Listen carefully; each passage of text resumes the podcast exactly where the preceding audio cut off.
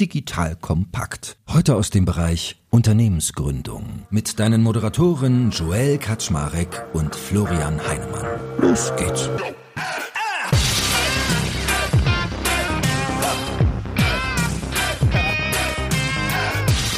Hallo Leute, mein Name ist Jörg Kaczmarek. Bin der Geschäftsführer von Digital Compact und heute habe ich wieder zwei Granden schlechthin an meiner Seite. Auf der einen Seite der liebe Florian Heinemann von Project A und auf der anderen Seite der gute Martin Schilling, den kennt ihr auch schon fleißig, hat ein super Buch geschrieben für UnternehmerInnen, die Standardlektüre schlechthin und natürlich bei Techstars aktiv. Von daher geballte Investoren, Power hier und Startup ist. Und wenn Martin und Florian da sind, dann reden wir immer fleißig darüber, wie man es schafft, die Erfolgswahrscheinlichkeit zu erhöhen, dass das eigene Startup zum Unicorn wird. Da haben wir schon eine ganze Reihe gemacht. Das letzte Mal haben wir zum Beispiel darüber geredet, wie man eigentlich so ein Rockstar-Gründungsteam baut. Und heute reden wir über Monetarisierung. Wir beantworten nämlich die Frage, warum du Eurozeichen in den Augen haben solltest, um InvestorInnen zu überzeugen. Wir fangen an mit ein bisschen Kontext. Was ist denn eigentlich gerade so los? Schauen uns dann den Markt an, reden dann mal eine Runde über Umsatz, gefolgt von Profitabilität und überhaupt, was sind so Differenzierungsmerkmale. Also ich glaube, heute bleibt kein Auge trocken. Und that being said, freue ich mich, dass ihr beide da seid. Moin Martin, hallo Florian. Hi Joel, hi Florian. Florian nickt nur mit seinem gemuteten Mikrofon. So haben wir das gerne. Der ist heute ein bisschen redekarg. Er passt schüchtern heute. Fangen wir mal an, vielleicht mit Kontext es hilft, glaube ich, immer, wenn wir über solche Themen reden. Also wenn wir über Eurozeichen in den Augen sprechen und irgendwie Monetarisierung, man kennt das ja, Gründungspersönlichkeiten lieben ja in der Regel Produkte, sind sehr produktsverliebt und InvestorInnen so das, das Cash, ja. Also heute wollen wir mal darüber reden, warum aber Monetarisierung doch halt gerade jetzt in dieser aktuellen Krise super wichtig ist, weil der Pfad dahin hat ja an Relevanz zugenommen. Also alle schauen ja mehr auf Profitabilität, denn auf Wachstum. Und ja, hol mich da mal ab, Martin, was so dein Blick darauf ist gerade. Ja, genau, Joel. Also wie du sagst, was wir halt sehen, jetzt gerade in der sehr frühen Phase, dass Gründer, Gründerinnen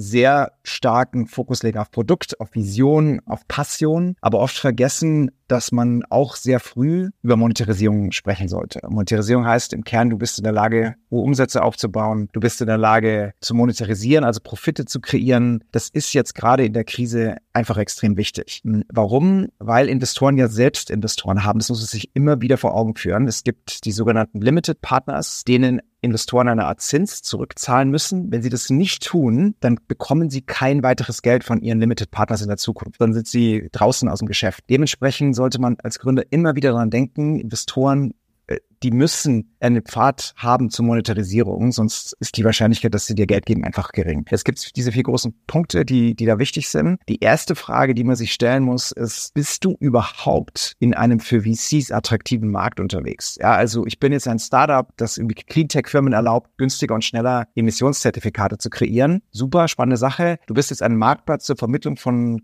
Freelance-Künstlern. Das ist auch ein wichtiges Thema das wird kein VC-Case sein. Also bist du überhaupt in einem attraktiven Markt? Das ist die erste Frage. Zweite Frage, bist du in der Lage, Umsätze zu erzeugen auf Einhornniveau? Also kommst du auf 100 Millionen jährlich wiederkehrender Umsatz in sieben bis neun Jahren? Super zentrales Thema. Dann drittens, Profite. Bist du in der Lage, sehr profitable auf der Stückkosten eben, sehr profitabel zu wirtschaften und das schnell? Und dann viertens, bist du in der Lage, dich vom Wettbewerb genug zu differenzieren? Also so diese vier Themen sind so die zentralen Punkte bei, beim Thema Monetarisierung. Sag mal, Florian, ich überlege ja die ganze Zeit, der Pfad zur Monetarisierung, war der eigentlich nicht schon immer wichtig oder hat man den wirklich in der wachstumsorientierten Phase eher ein bisschen ausklammern können? Weil ich bin ja immer der Meinung, wenn dir jemand bereit ist, für dein Produkt zu zahlen, ist es so der beste Proof of Concept, den du haben kannst. Deswegen hätte ich ja normalerweise erwartet, den willst du als Investor immer sehen. Ist das so? Und jetzt will man es noch vermehrt sehen oder hat man früher da auch vielleicht mal ein bisschen drüber hinweggeguckt? Oder?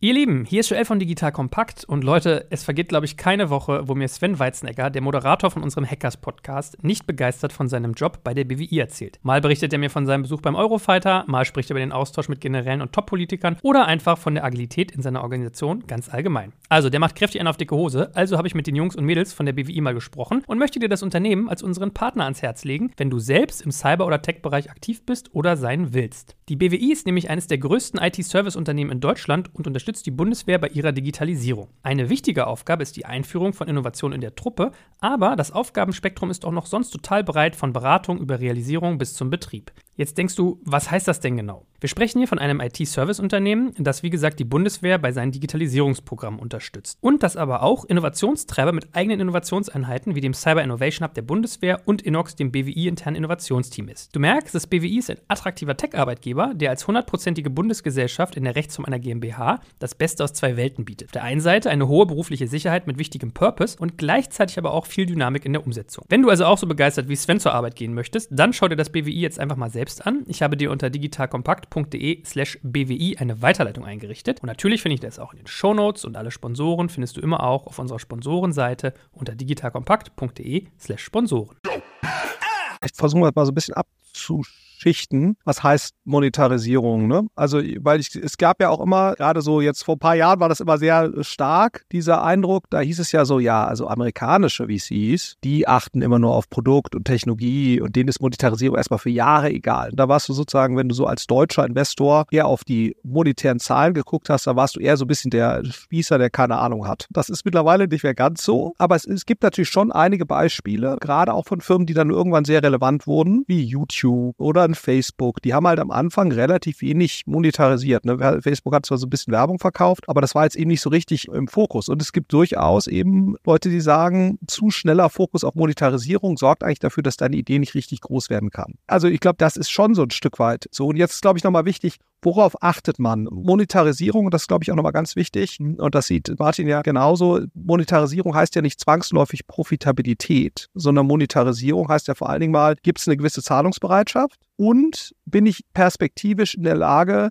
zu attraktiven Unit Economics mein Geschäft zu betreiben. Ne? Also ich glaube, gerade in der früheren Phase, und sag mal, als VCs bist du ja immer in irgendeiner früheren Phase unterwegs, ne? Pre-Seed natürlich ganz früh, aber auch in der Series A oder Series B hast du ja in der Regel noch keine profitablen Unternehmen, sondern da ist ja der Fokus, wenn du über Monetarisierung sprichst, nicht auf Profitabilität, sondern auf den Unit Economics. Glaubst du quasi dran, dass wenn das Unternehmen so weiter wächst, bei der ausreichenden Kundenanzahl oder ausreichenden Orderanzahl oder whatever der Monetarisierungsmechanismus ist, das dann dazu führen, dass deine Einnahmen so stark wachsen, dass du nicht nur die variablen Kosten deckst, weil das ist ja sozusagen der Kern von Unit Economics, ne, dass du halt in der Lage bist, einen Einzelkunden oder eine Einzeltransaktion oder eine Einzelerbringung von was auch immer, dass das einen gewissen Deckungsbeitrag abwirft, dass dieser kumulierte Deckungsbeitrag, der dann da rauskommt, dass der quasi so groß ist, dass er die Gemeinkosten deckt. Da hast du natürlich immer gewisse Spielräume, was ist jetzt genau variabel, was ist genau Gemeinkosten, das ist natürlich nicht immer so hundertprozentig trennscharf, muss halt eine gewisse Definition und das ist der wesentlichere Aspekt bei Monetarisierung und der hat natürlich schon so ein bisschen bisschen verloren an Relevanz jetzt in 2020, 2021. Warum? Weil man halt gedacht hat, wenn das Wachstum nur stark genug ist, werden sich die Unit Economics schon auf mirakulöse Weise verbessern und verändern. Und ich glaube, das ist eben so in dieser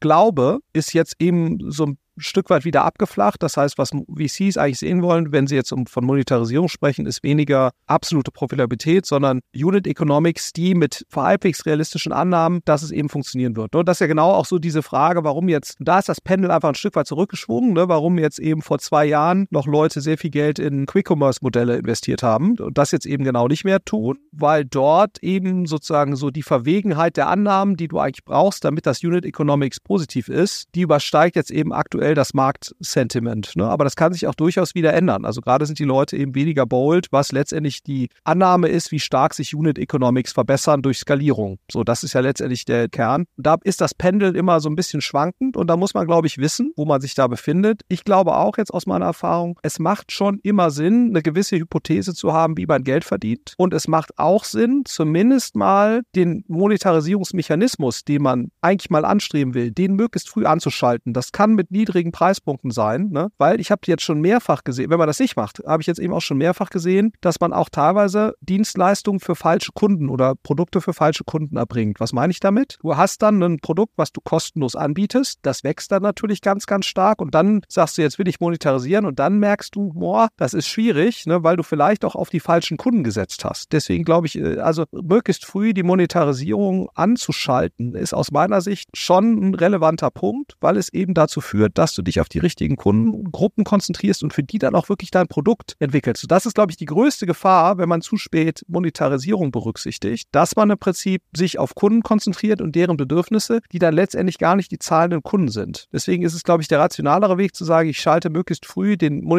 Monetarisierungsmechanismus an, den ich haben will, ist zum Beispiel beim Gaming, sieht man das sehr schön. Du hast jetzt wenig Games, die auf Dauer sozusagen oder über sehr lange Perioden kostenlos sind, ne, sondern die haben sehr schnell sozusagen experimentieren die mit ihren äh, Monetarisierungsfuchs. Ne? Das ist ja eigentlich bei den Online-Games immer so, du hast eine kostenlose Version und dann gibt es irgendwelche Premium-Features oder irgendwelche Schwerter oder was auch immer, was du dann eben kaufen sollst. Und das wird sehr schnell eingeführt. Warum? Weil man im Prinzip sagt, ich muss eigentlich die Monetarisierungsbereitschaft der richtigen Kundengruppe abgreifen. Das kann ich nur, wenn ich dann eben auch anfange, anfange zu monetarisieren. Und so ist es, wenn man ein bisschen drüber nachdenkt, ist das eigentlich fast überall so. Ich glaube, das ist der relevante Aspekt, um da nochmal so ein bisschen zu verstehen. Äh, eher Unit Economics, eher sozusagen Proof of Concept dahingehend. Zu schnell profitabel zu sein, ist wahrscheinlich immer noch nicht die richtige Strategie. Man muss halt nur, ich glaube, sozusagen die Bereitschaft, Ineffizienz in Kauf zu nehmen. Das ist, glaube ich, sozusagen, die ist gesunken was meine ich damit? Du kannst ja 100% wachsen und das kostet dich 100 Euro. Und wenn du 70% wächst, kostet dich das nur 50 Euro. Ne? So, also diese zusätzlichen 30% Wachstum kostet dich überproportional viel Geld. Und ich glaube, da ist jetzt eine höhere Sensibilität da. Wo sind genau die Sensitivitäten? Wie viel Geld stecke ich jetzt in Wachstum und was für ein Wachstum resultiert daraus? Da ist, glaube ich, einfach zu verstehen, wie sind eigentlich die Grenzkosten meines Wachstums und dann eher ein Stück weit stärker auf Effizienz zu achten und dann vielleicht nicht ganz so schnell zu wachsen. Aber wenn du halt 10% wächst von einer sehr kleinen Basis, dann wirst du halt auch nie ein VC-Case. Ne? Das heißt, du brauchst schon ein gewisses Wachstum. Ich glaube, nur die Bereitschaft von Investoren, in effizientes Wachstum zu investieren, zugunsten von etwas höheren Wachstumsraten, die ist, glaube ich, nicht mehr so hoch. Und ich glaube, wenn man da zeigen kann als Gründer, ich habe verstanden, wie sozusagen meine Grenzkostenverläufe des Wachstums sind und ich sortiere mich hier ein, das ist eigentlich vor dem Punkt, wo die Kurve kippt, sozusagen. Dieses Verständnis, wenn ich das demonstrieren kann, das ist eigentlich sozusagen das, was VCs sehen sehen wollen, ne? weil es einfach davon zeugt, dass du ein sehr gutes Verständnis von deinem Geschäft hast. Vielleicht nochmal ganz kurz, also da kann man jetzt entgegenhalten, hey ja, das sind jetzt halt wieder europäische Investoren, die sehr konservativ über die Dinge nachdenken. Äh, aus Gründersicht geht es darum, Wahrscheinlichkeiten zu optimieren, dass du Geld bekommst. Und natürlich, Florian, was gerade Florian gesagt hat, erhöht die Wahrscheinlichkeit, dass du Geld bekommst. Natürlich kannst du auch ohne gute Monetarisierungsstrategie mit dem Top-Team, im Top-Markt Geld und auch viel Geld bekommen. Aber wir sehen es halt immer wieder, wer da als Gründer in der frühen Phase sich einfach mal Gedanken macht und kommuniziert, hey, das ist für mich ein Thema. Ich, ich mache das nicht nur, weil ich eine tolle Vision habe und nur die Welt verbessern will oder ich ans Produkt so glaube, sondern ich will damit auch richtig Geld verdienen. Wenn du das früh genug reinbringst, erhöhst du die Wahrscheinlichkeit deines Erfolgs.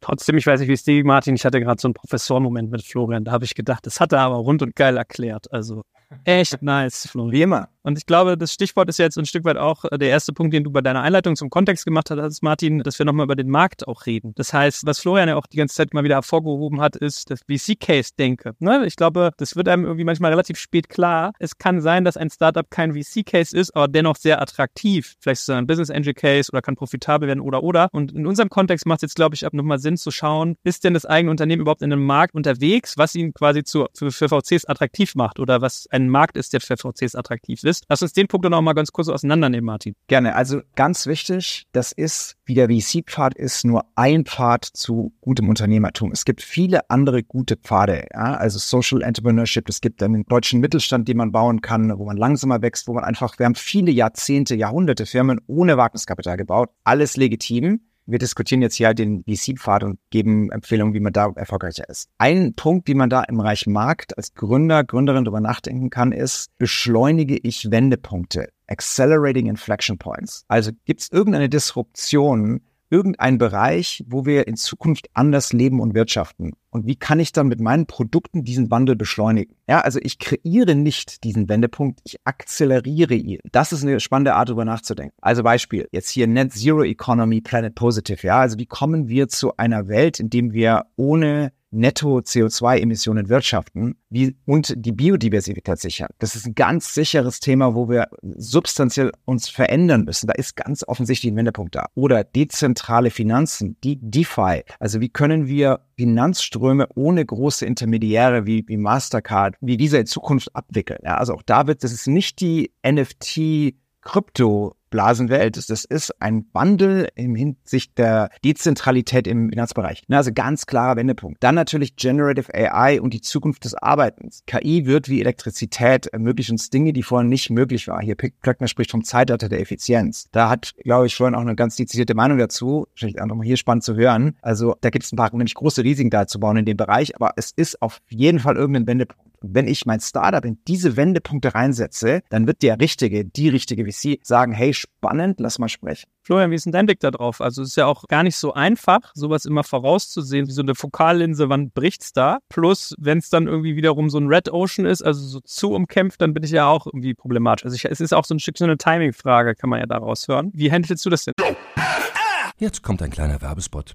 Aufgepasst! Heute gibt's Werbung in eigener Sache. Wir wollen dich nämlich besser kennenlernen, weil viele hören Woche für Woche unseren Podcast und dabei wissen wir gar nicht immer, wer genau diese Leute sind. Und natürlich wollen wir ja aber wissen, wer du bist, um unseren Inhalt auch an deinen Interessen ausrichten zu können. Und um das zu ändern, habe ich eine Umfrage vorbereitet. Dort kannst du uns erzählen, wer du bist und wofür du dich interessierst. Und was du davon hast, naja, ich meine, je besser wir dich kennen, desto besser können wir unseren Podcast an deine Bedürfnisse anpassen. Und dann spreche ich auch keine Werbung mehr für Penispuppen und Online-Casinos ein, wo dich womöglich ganz andere Dinge interessieren. Nein, kleiner Spaß. Spaß und trotzdem, du tauschst fünf bis zehn Minuten deiner Zeit gegen viele Stunden noch bessere Unterhaltung und tiefen Wissen in der Digitalwirtschaft. Klingt für mich nach einer Win-Win-Situation und geh doch also daher mal auf die Seite digitalkompakt.de/slash Umfrage. Fülle diese nach bestem Wissen und Gewissen aus und freue dich in Zukunft auf noch besseren Content auf Digital Kompakt. Ende der Werbung ich bin jetzt kein so großer Freund von, unterscheidet ja so ein bisschen zwischen Value Investing und Momentum Investing. Also Value ist ja quasi, das Geschäftsmodell ist gut und eigentlich ist die Firma quasi unterbewertet und deswegen investiert Warren Buffett sozusagen da, ne, oder die anderen Leute, die dann eben genauso investieren. Und Momentum ist ja quasi, ich versuche Trends zu erkennen und dann mit dem Trend so ein Stück weit mitzureiten, aber natürlich mit der Gefahr, dass wenn ich da irgendwie das Timing nicht so richtig habe, dass es dann nicht eben dann doch so nicht aufgeht. Das kommt zwar eigentlich aus den Public Markets, also aus aktienbasierten Investieren, aber ich finde diese Begrifflichkeiten und diese Gedankenschulen schon nicht so doof, auch jetzt für unsere VC-Welt, weil es natürlich schon so ist, dass man mit Momentum investieren, also auch so ein Gorillas oder sowas wäre jetzt ein Momentum-Investment, ne, wo du sagst, es gibt jetzt einen gewissen Trend und äh, wenn ich geschickt bin, kann ich damit auch Geld verdienen. Nicht unbedingt, weil das Geschäftsmodell funktioniert, sondern weil ich dann im Prinzip einfach durch ein frühes Einsteigen und ein gutes Timing des Markets durchaus Geld verdiene. Wir versuchen uns immer eher sozusagen zumindest ein Stück weit in Richtung dieses Value-Investings zu bewegen. Ne? Also sprich, die Diskussion, die wir gerade hatten, hat das Geschäftsmodell eine Monetarisierung, ist der Markt ausreichend groß und so weiter. Aber ich glaube, sich gegen Trends zu stellen, also sozusagen zu sagen, ich, mir ist der Trend immer völlig egal, das ist bei unprofitablen Firmen, wenn du sie alleine nicht finanzieren kannst, als VC schon eine sehr riskante Strategie. Also auch wir setzen als Frühphaseninvestor schon immer so auf Themen, wo wir zumindest mal sagen, da gibt es jetzt zumindest mal keinen Gegenwind. Ne, weil das merkst du jetzt schon, wenn du jetzt gerade versuchst, eine E-Commerce-Firma aufzumachen oder was ich, eine Marketing-Technologie-Firma, selbst wenn die Idee an sich sinnvoll ist, da wirst du dich halt schwer tun, Folgefinanzen zu akquirieren. Und ich glaube, das Wichtige ist als Gründer, dass man einfach versteht, in was für einem Markt bin ich jetzt hier gerade?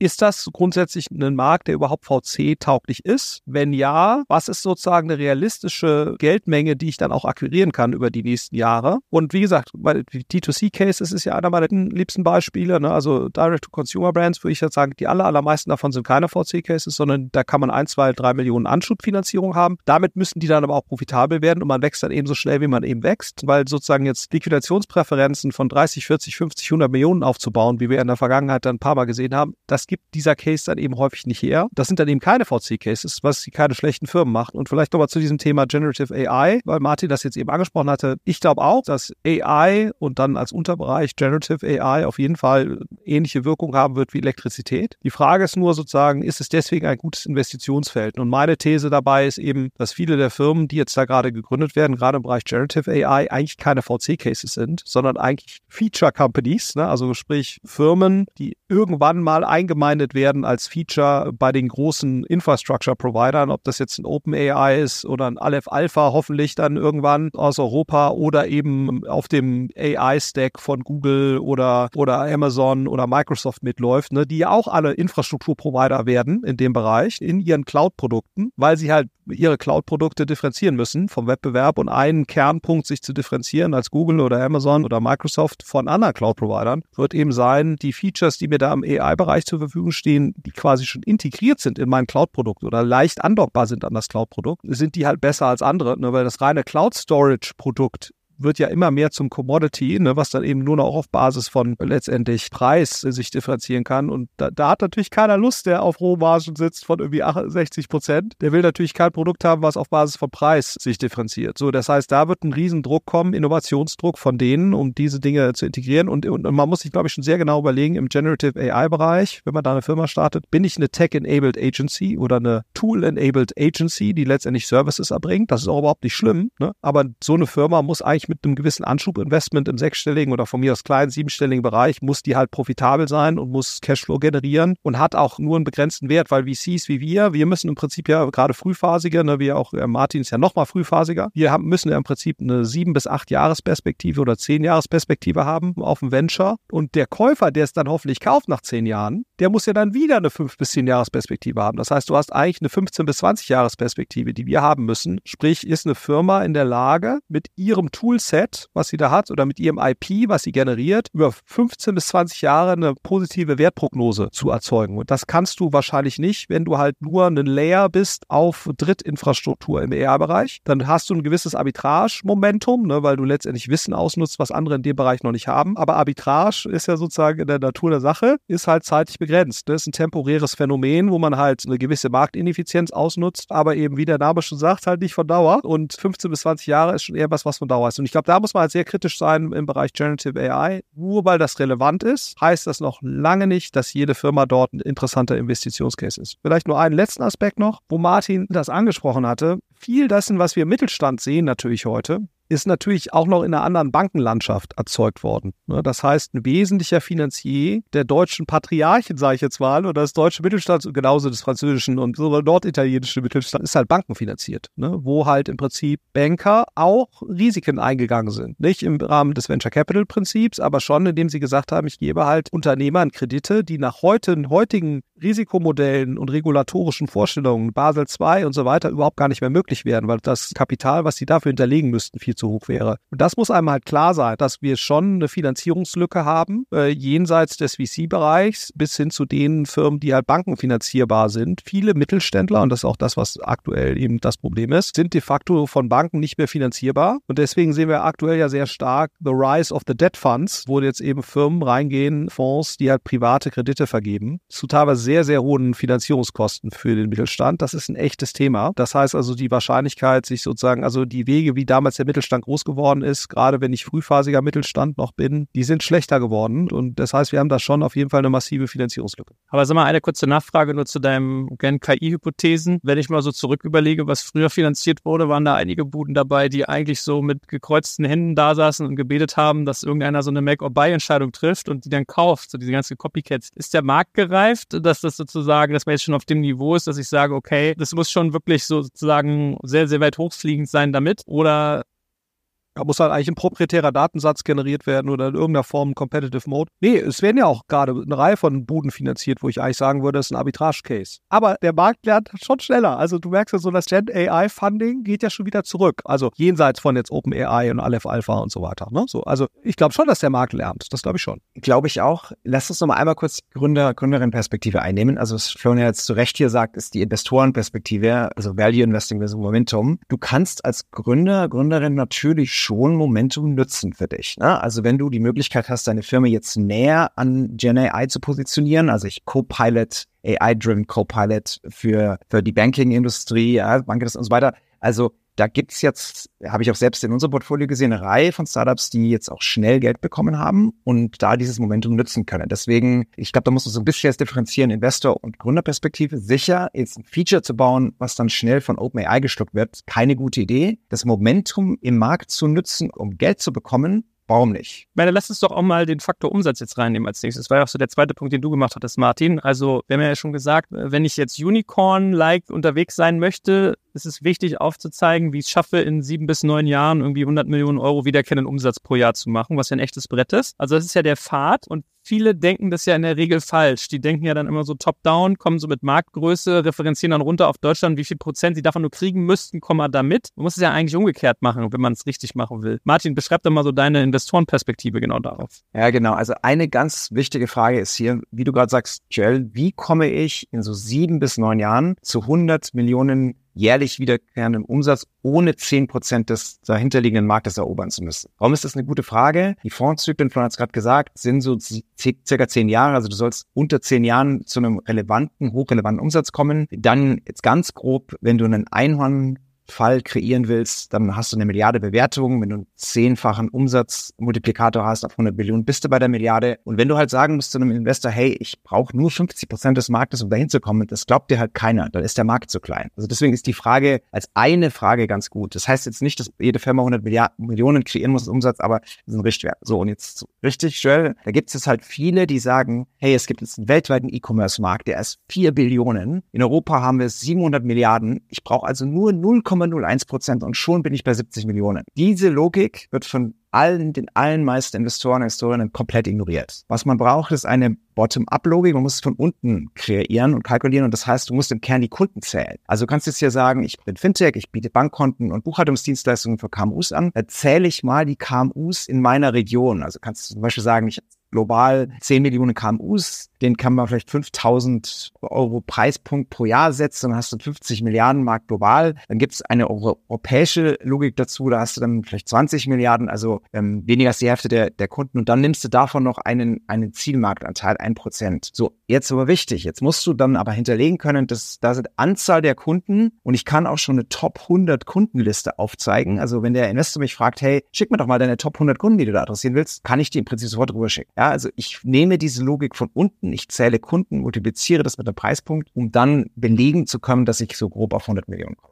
Florian, wie siehst du das denn im Markt? Also ist es eine Perspektive, die du auch wahrnimmst? Ga ganz klar, so diese Top-Down-Betrachtung, die man ja normalerweise hat, wenn man Marktgrößen kalkuliert, das ist eher nochmal so eine Kontrollüberlegung, ne, wo man sagt, so, kann das denn sein, worauf die Person jetzt da bottom-up kommt? Aber ich glaube, das Wichtige ist schon eben dieses Bottom-up-Verständnis, das so herzuleiten. Und die einzige Schwierigkeit, die du halt hast, ne, und das ist natürlich auch das, was viele Gründer dann anführen, die sagen, ja, ja, Moment, ich adressiere ja hier keinen bestehenden Markt, ich kreiere den Markt. Ne, so. Und dann sagst du natürlich, weil sie wissen ja, wer konnte sich vorstellen, jemals auf der Couch eines Nachbarn zu schlafen? Oder wer konnte sich jemals vorstellen, den alten abgelegenen Teddy von seinen sozusagen drei Straßen weiter zu kaufen? Das hat ja niemand gedacht. Aber da ist ja dann Airbnb und Ebay draus geworden. Ne, so. Also das ist natürlich immer das Argument, was dann kommt, wenn du da sagst, boah, ey, Alter, jetzt komm, geh mal weg mit deinem 200 Millionen Markt, das holst du doch keinen hinter dem Ofen vor. Aber dann sagt, ja, wenn ich aber die Transaktionskosten so senke wie Airbnb oder Ebay, dann entsteht daraus. Und dann wird es natürlich tricky, ne, weil du dann natürlich sagen musst, okay, verstehe ich, dann ist Bottom-up natürlich nochmal umso wichtiger, weil man dann ja quasi eine der Annahmen im Bottom-up ist ja dann, welche Verhaltensänderungen muss ich denn bei prozentual wie viele Menschen oder Firmen, was muss denn dann die Verhaltensänderung sein, die dann entsteht? Und einige der Venture Capitalists, mit denen du sprichst, sagen natürlich, das ist dann natürlich genau der Fall, ne, wo dann eben die wirklich großen Firmen entstehen können, wo sich dann eben Verhalten verändert. Aber das ist natürlich dann sehr schwer. Da kann man letztendlich nur Hypothesen dazu entwickeln. So in der frühen Phase siehst du dann natürlich so erste zaghafte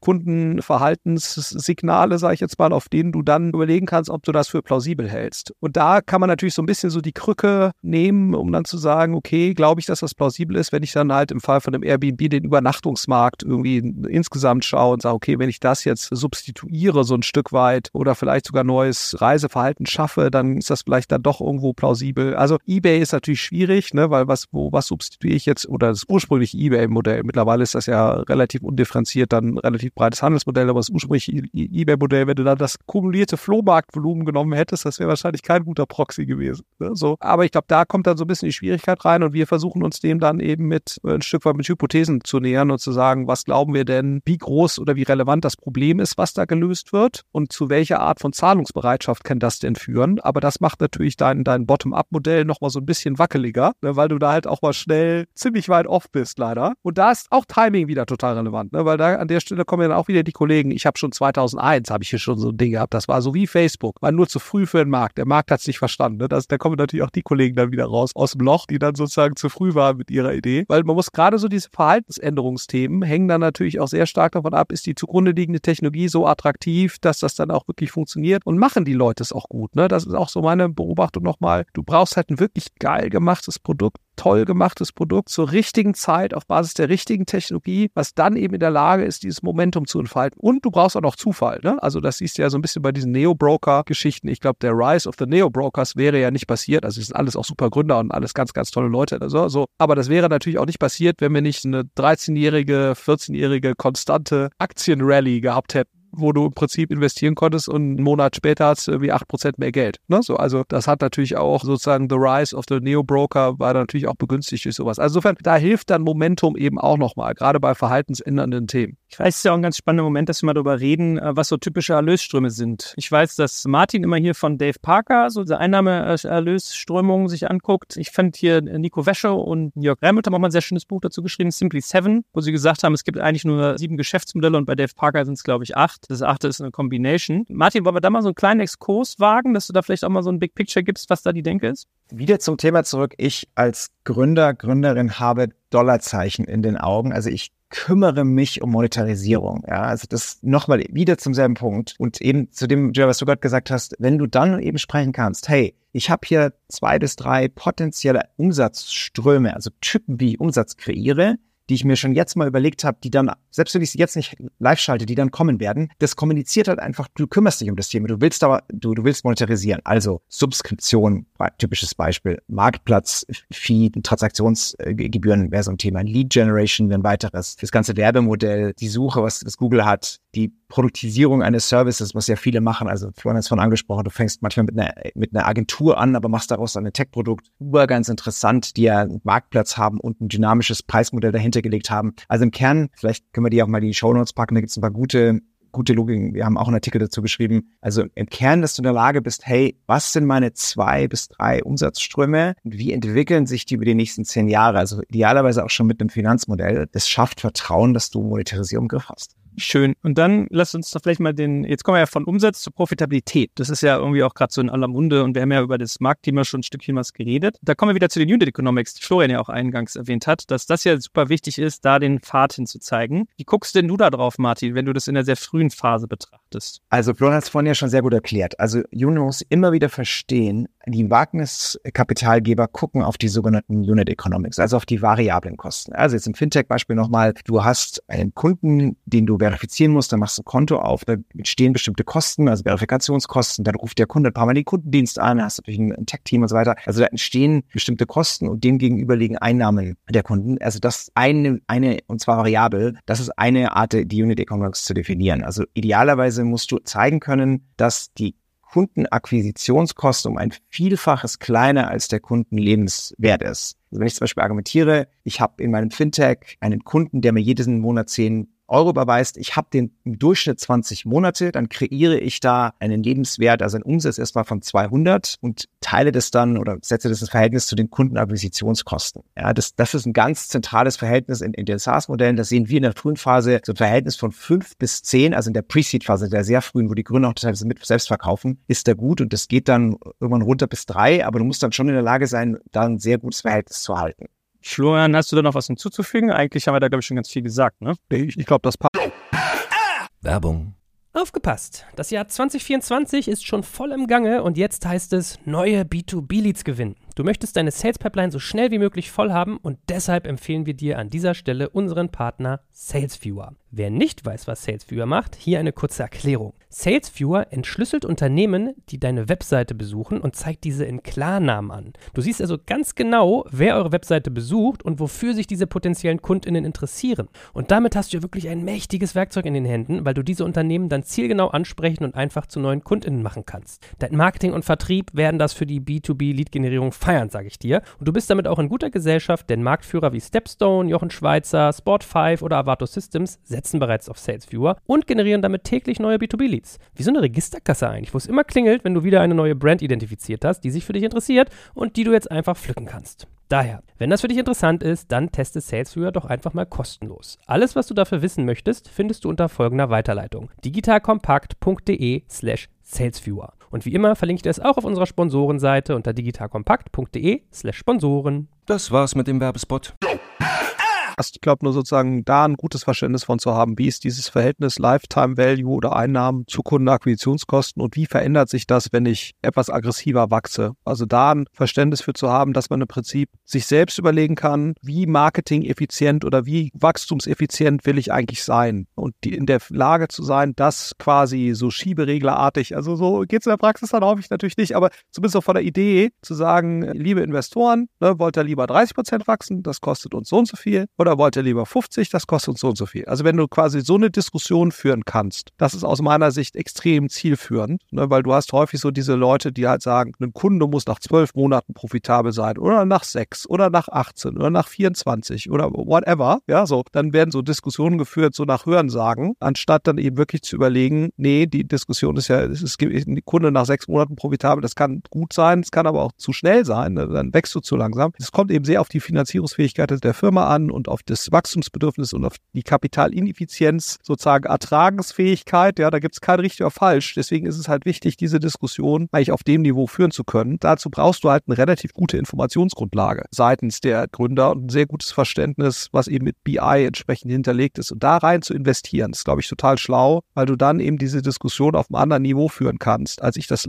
leider häufig erlebe, wo halt Leute irgendwie auf Basis von dem, was sie mal gehört haben und weil das immer schon so war, weil so, ne, da, da diese Werte als gut oder schlecht äh, angesetzt werden. Das ist aus meiner Sicht häufig nicht maximal wertkreierend. Ja, das wollte ich dich gerade fragen. Wie viele Unternehmen, die du in eurem Portfolio siehst, haben denn diese Fähigkeit zu sagen, 30 Prozent Wachstum kosten mich X, 50 Prozent Y und genau diese Unit Economics Klarheit? Ja, also B2C-Bereich geht das eigentlich relativ leicht, muss man sagen. Also wenn du sozusagen ne, im Sales-Bereich ist das oder Sales-lastigen, so Enterprise, ist das natürlich viel schwerer, weil da bei kleinteiligen Transaktionen und einer großen Transaktionsanzahl geht das eigentlich relativ gut, ne? wenn du mehrere Marketingkanäle hast und die auch zum größten Teil automatisiert sind. Und das haben auch einige von denen, auch gerade von den größeren. Trotzdem die Minderheit, würde ich sagen, auch dort, ne? weil es im Prinzip an einem mangelnden Investment in BI und, und Verständnis liegt. Das ist einfach ein ganz klarer handwerklicher Fehler, weil das da ginge das. Im Sales-Bereich, also wenn du gerade im Enterprise Sales, wo natürlich dann viel auch, du hast ja so 0 oder 1 Situationen, wenn der Kunde kommt mit 800.000 Euro Ticket, dann siehst du aus wie das Genie, ne? Und wenn er halt nicht kommt in diesem Quartal, dann siehst du aus wie ein Vollidiot. So, das ist halt relativ nah beieinander, ohne dass du jetzt da irgendwie eine Systematik hast vermissen lassen. Also deswegen muss man da in der Tat gerade so im Enterprise Sales Bereich muss man da Leute, glaube ich, häufig in Schutz nehmen, weil das da eben so nicht funktioniert. Aber ich glaube, die grundsätzliche Denke zu haben und, und Sichtweise darauf macht, glaube ich, trotzdem Sinn. Auch wenn man es in der Praxis nicht immer so hundertprozentig umsetzen kann, weil ich glaube, das ist, äh, ist wichtig.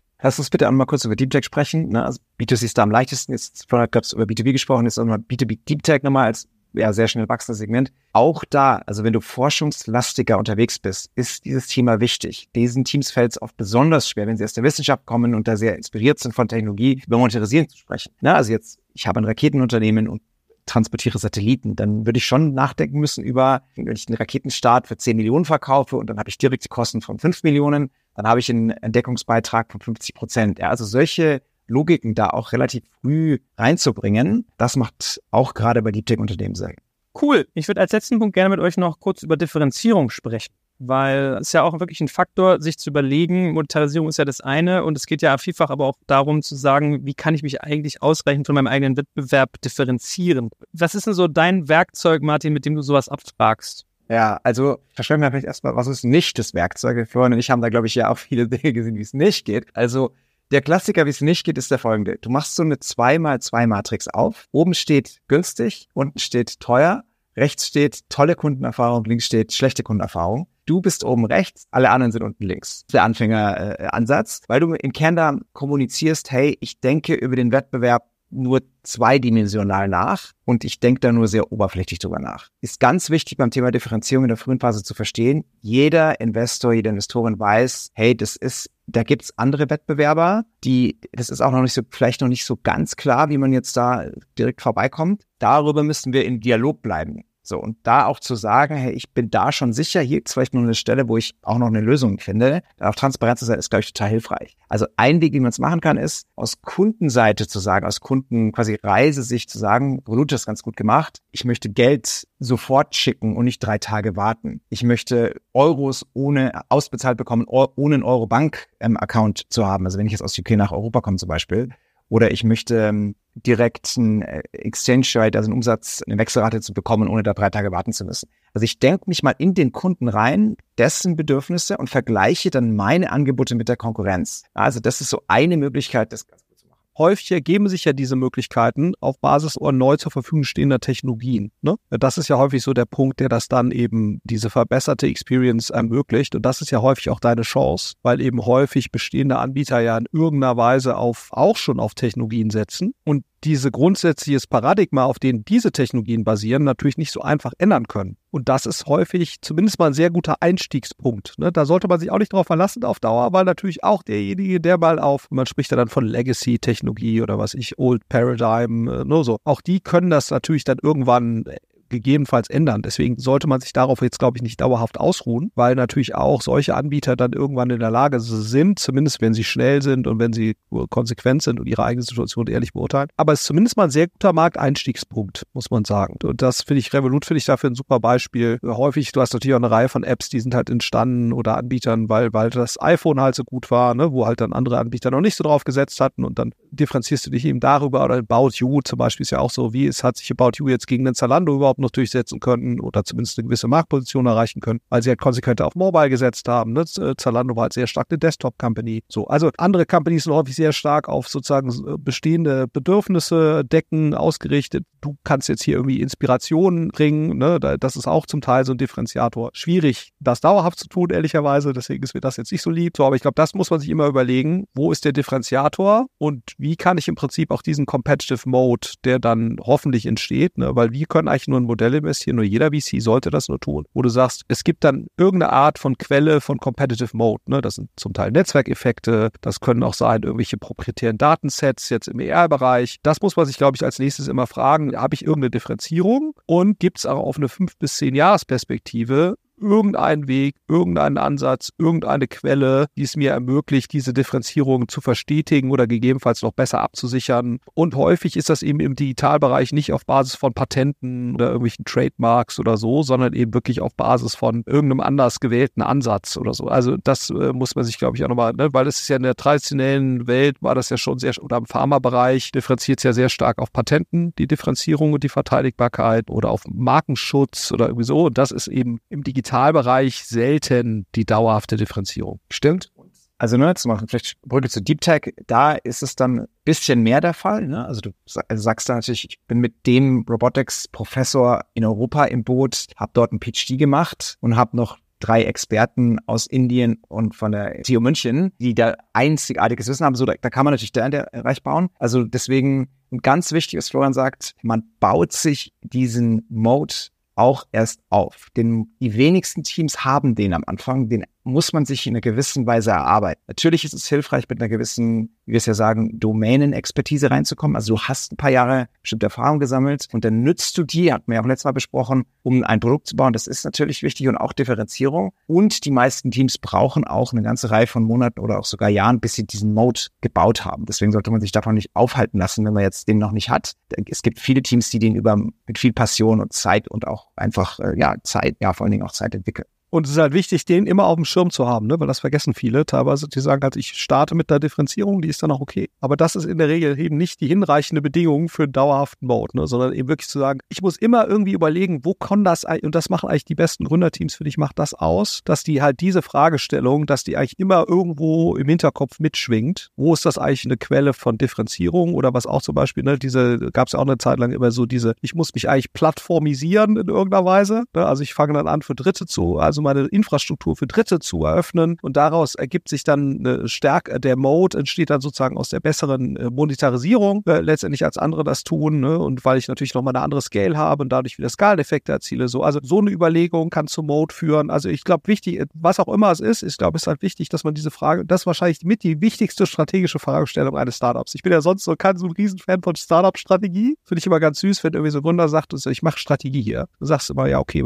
das ist kein Vollzeitjob bei der Bude mit irgendwie zehn Angestellten. Ne? Also, aber da, das ist, glaube ich, schon äh, sozusagen, wo kann der Competitive Mode herkommen? Das muss eigentlich das Gründerteam oder Gründerin-Team, das müssen die eigentlich nebenher dann quasi immer mitschwingen haben, weil da wird dann letztendlich dran, davon abhängen, ob es eine gute Firma ist oder ob es eine von Martin viel zitierte Unicorn werden kann. Also es gibt wenig Unicorns, zumindest nicht dauerhaft, die keine richtig gute Mode-Strategie haben. Ne? Also gab es 2021 schon so, aber jetzt, also ich glaube, in den nächsten zehn Jahren wäre jetzt meine These, wirst du kein Unicorn mehr ohne eine dauerhafte Mode-basierte Differenzierung. Ja, sehr schön, ihr Lieben. Also, Dann nochmal ganz kurz zusammengefasst. Wir haben eigentlich den Kontext ganz gut eingeräumt. Wir haben den Markt betrachtet. Wir haben über Umsatz gesprochen, über Profitabilität und hin zur Differenzierung. Also wenn nach heute nicht noch mehr Leute Eurozeichen in den Augen haben, dann weiß ich auch nicht. Und ich freue mich schon auf das nächste Mal mit euch beiden. Da reden wir darüber, wie Einhörner versus Zebras versus Drachen arbeiten, nämlich welcher unternehmerische Pfad ist eigentlich der richtige für mich. Und wer neugierig ist, was ein Drache ist, alleine der sollte oder die auch dann einschalten. Und da freue ich mich schon sehr drauf. Also ihr Lieben. Das weiß ich auch noch nicht. Das muss ich mir vorher nochmal anschauen, was ein Drache ist. Aber ich werde es lernen hoffentlich. Cool. Macht's gut. Danke euch. Danke euch allen. Ciao.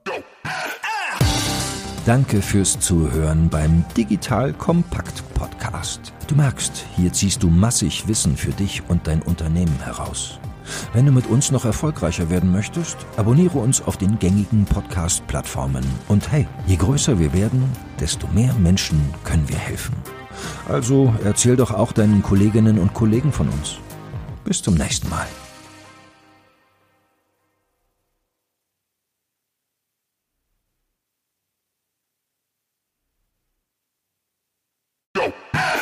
Jetzt kommt ein kleiner Werbespot.